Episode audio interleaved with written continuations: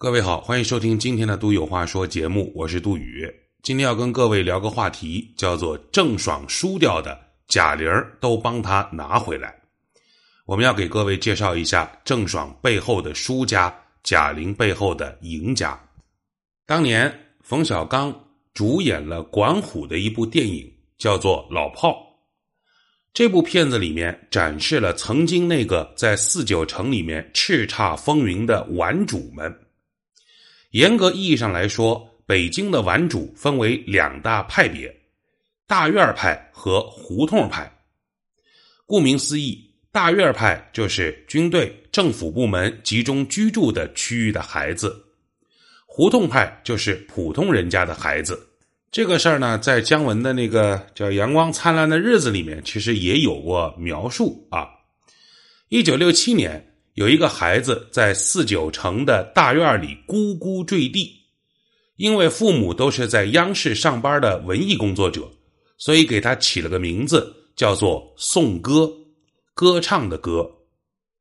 因为周围邻居几乎都是在央视工作的，所以颂歌从小就对各种文艺形式耳濡目染。更重要的是。他们那个大院里可以放很多外面压根看不到的内部片，但让很多人觉得有点意外的是，在文艺泡沫丰富的水里头，却把宋哥直接泡成了一个理工男。一九八六年，十九岁的宋哥考入了清华大学，他选择的专业是热能工程。清华的日子，宋哥过得苦哈哈的。每天就是教室和宿舍两点一线，有空就去实验室帮着老师刷刷试管儿后来清华出了个搞文艺的高晓松之后，宋哥还评价道：“他成天不上课，瞎玩泡妞，被清华开除了。”作为高晓松清华师哥的宋哥，走的的的确确是一条标准的清华路径。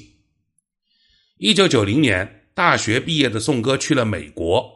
待了四年之后，悄悄的回来了。他深刻的理解，中国必将更加的开放和世界接轨，而世界也做好了投资中国赚取巨额利润的准备。所以，回国的宋哥谢绝了相关对口单位的邀请，直接去了清华系的投行。两千零三年，宋哥成为了风险投资机构软银赛富的合伙人。两千零四年，作为二股东，他与师弟池宇峰成立了完美世界网络技术有限公司，并开发出了完美世界、赤壁、诛仙、武林外传等知名网络游戏。两千零七年，这家公司去了纳斯达克敲钟。此时的宋哥已经实现了人生的财富自由。也许是觉得这样赚钱太没有技术含量。又或者是从小那颗文艺的种子埋在宋哥身体里头，他自己还不知道，而此时正是这颗种子破土而出，到了开花结果的时刻。到了二零零五年，慈文影视的马中俊找到了宋哥，问他有没有兴趣跟投一部徐克的新片这个片子叫做《七剑》。马中俊和宋哥都是大院子弟。彼此相交多年，因为有了他的领头，又有了徐克的坐镇和众多明星的加盟，宋哥几乎想都没想就决定了跟投。这部片子当年拿下了八千万的票房，是当之无愧的年度黑马。有点莫名其妙的就赚了一大笔钱的宋哥，此时仿佛突然开了窍，还是搞影视来钱。赚得快不说，整天也都是香车美女的。在期间的投资成功之后，两千零八年，宋哥拉上了合伙的师弟池宇峰，共同成立了完美影视。在成立大会上，宋哥曾经放话，不出十年要做到中国前三。这一年，对于绝大部分中国人来说，最大的一件事就是北京奥运会，而对宋哥来说，他在零八年做了两件大事，一件事他和几个清华的校友一起给母校捐了三千二百万美元，他担任清华校友的校友会的常任理事。另外一件事就是他投资了一部由章子怡、范冰冰主演的小成本的小妞电影，叫做《非常完美》。这部片子在当年的七夕节上映，拿下了近一个亿的票房。宋哥的完美影视开门红。紧接着，宋哥又投资了一部足可以放进商学院成功案例的电影，叫做《失恋三十三天》。成本一千三百万，票房三个亿，还让主演文章和白百合彻底火了起来。左手资本市场，右手演艺市场，此时的宋哥可以说是顺风顺水，但他总觉得还是少了点什么。他要做整个行业的全垄断，从签约艺人到撰写剧本，从影视制作到市场宣发，从院线到周边。整条产业链全部吃下来，才能赚到最多的利润。而此时的宋哥觉得自己的钱和资源还不足够多。因为完美爱情，章子怡和宋哥的关系不错。而彼时，章子怡还在美国发展，人称“国际章”。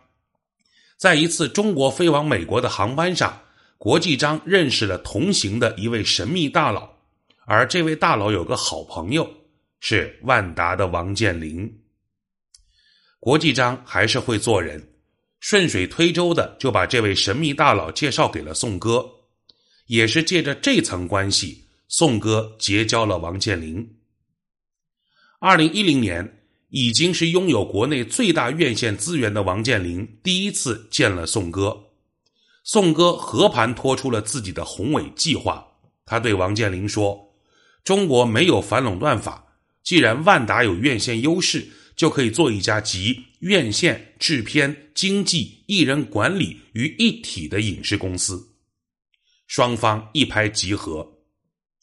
宋哥于二零一一年加盟万达影视，担任总经理，紧接着又推出了《北京爱情故事》《警察故事二零一三》《寻龙诀》等片子。他买 IP，签导演。去美国六大片场考察学习，回来之后，他给王健林提了个要求，给他十个亿，他会买下国内顶尖的导演和经纪公司。那两年，万达靠着房地产，每年差不多能赚到两百个小目标。对于一部影视作品才赚几千万的小生意，当时的王老板是看不上的。在万达的两年时间里面，宋哥是很痛苦的。因为万达家大业大，几乎所有的流程和审批时间都太慢太复杂，这让习惯拍板决定的宋哥特别难接受。因为报销流程长，宋哥干脆自己花钱出差。因为审核流程长，宋哥错过了后来大火的《泰囧》和《西游降魔篇》这两部片子，最早都是宋哥看中的。后来都因为流程的问题胎死腹中，便宜了别家的影视公司。至此，宋哥和王健林分道扬镳。离开万达之后，宋哥成立了北京摩天轮文化，操盘《同桌的你》《心花怒放》，再次赚得盆满钵满。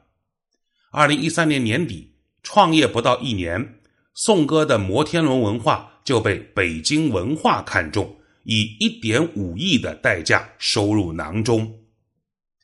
那么，这个收购宋哥公司的北京文化又是从哪儿来的呢？北京文化的老板叫丁明山。其实，北京文化这家公司一九九八年就上市了，并且还是北京门头沟重点企业，原名叫做北京旅游。后来因为牵连京城第一滩的严永喜腐败窝案，陷入到了经营困难的亏损状态。二零一一年被丁明山花了五个亿收入囊中，然后将上市公司改名为北京文化。只不过当时丁明山收购这个北京旅游的时候，曾经跟主管部门有约定。他自己所从事的相关房地产的行业不能够放进这家上市公司的资产配置表里，所以丁明山想尽了办法，最后只能收购搞文化的北京摩天轮，也就是宋歌的公司。收了宋歌的丁明山准备大干一场的时候，房地产寒冬来了，丁明山的资金链出了问题。那一年出问题的人不少啊，包括变卖资产的李嘉诚，包括卖掉手上绿城项目的宋卫平，大家应该还有印象。那么，这个丁明山的资金出了问题，该怎么办呢？此时，丁明山通过了宋歌。认识了潮汕商人张俊，一个山啊，就是这个俊俏的俊，单人旁改成个山字旁啊。张俊，这个张俊啊，在投资圈赫赫有名。他发迹于东莞，他的富德系同时拥有地产、能源、农业、医疗等多个产业。张俊老板很有钱，很有钱。至于他的钱是怎么来的？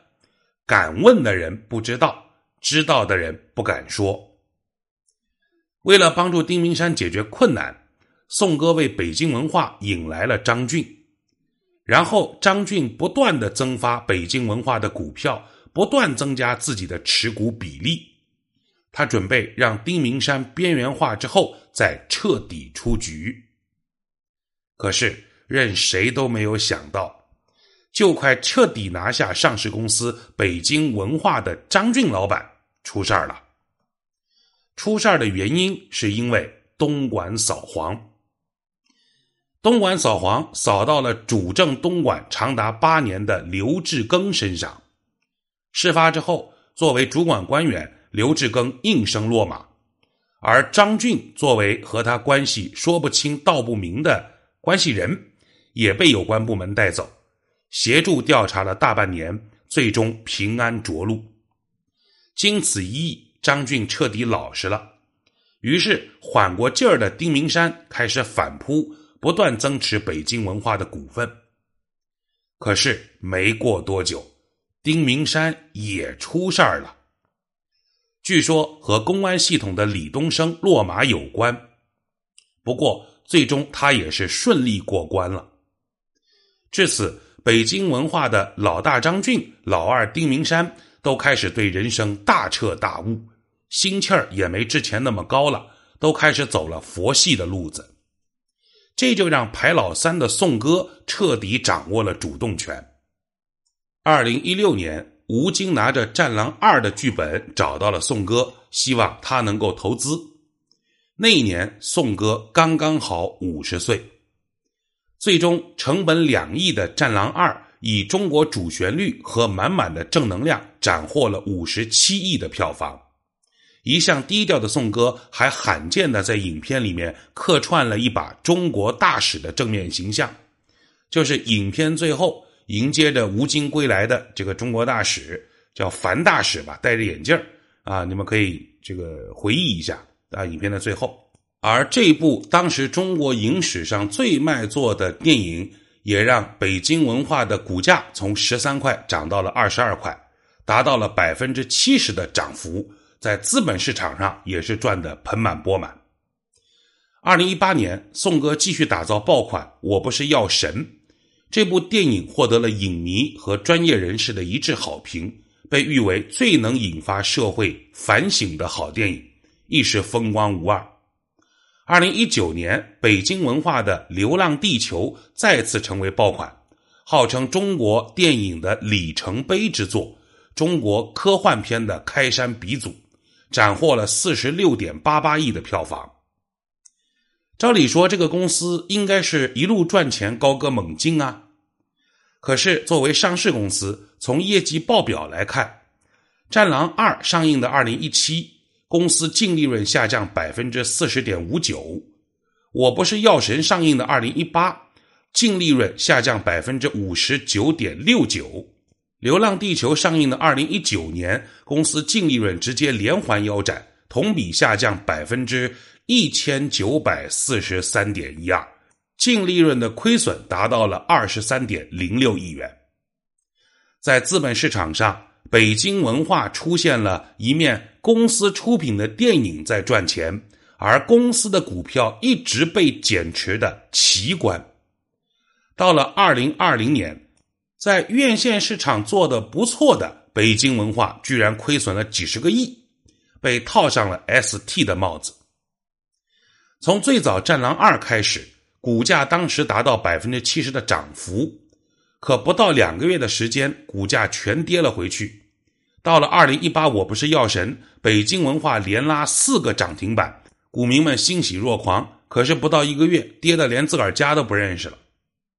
投资圈的大佬都叫宋哥，叫做爆款收割机，而买了北京文化股票的股民后来才明白，原来自己才是宋哥眼里那颗绿油油的被收割的爆款。二零二零年四月二十九号，北京文化宣布要将原本十三点五亿收购的世纪伙伴作价四千八百万出售的时候。再也憋不住的副总裁娄晓曦通过微博实名举报，他说：“北京文化涉嫌系统性的财务造假，宋哥等人存在严重的财务欺诈行为。”而北京文化和宋哥等高管也收到了有关证监部门的警告信、警惕函。回到我们这期话题的主角啊，郑爽和这个贾玲。当年郑爽啊接了个顶级时尚杂志的封面拍摄的活儿，在中途她以上厕所为由直接尿遁，这样一来彻底惹毛了杂志负责人，然后郑爽被整个时尚圈封杀。二零一九年兜兜转转的郑爽正式和北京文化合作，然后就拿到了 Prada 的代言人合约。到了九月，来自于法国的世界知名时尚杂志《耶路斯》中文刊的创刊号封面人物就是郑爽，这也是北京文化为他协调的活儿，但这个活儿意义深远，这意味着长达七年的时尚圈的封杀令就此结束。与此同时，靠着北京文化的大树，郑爽及家人多次上了北京卫视的综艺节目。不断的增加着曝光率。就在大家喜闻乐见的看着背后的金主为郑爽不断发力的时候，没想到出了代孕风波这档子事儿。媒体纷纷用四个字评价北京文化，叫做“踩雷郑爽”。二零二一年一月份，北京文化发布公告，因为资金吃紧，欠银行的五个亿暂时无力偿还。不过，中国那句老话说得好，“福祸相依”啊。就比如目前正在热映的、票房有望突破四十亿甚至五十亿的《你好，李焕英》，北京文化是第一投资方。因为票房大卖，北京文化的股票这几日一直在不断的涨啊涨。只是不知道的是。让每个人都哭着走出电影院的北京文化，在资本市场这一次会让他的股民笑吗？今儿杜宇有话说，就说这么多。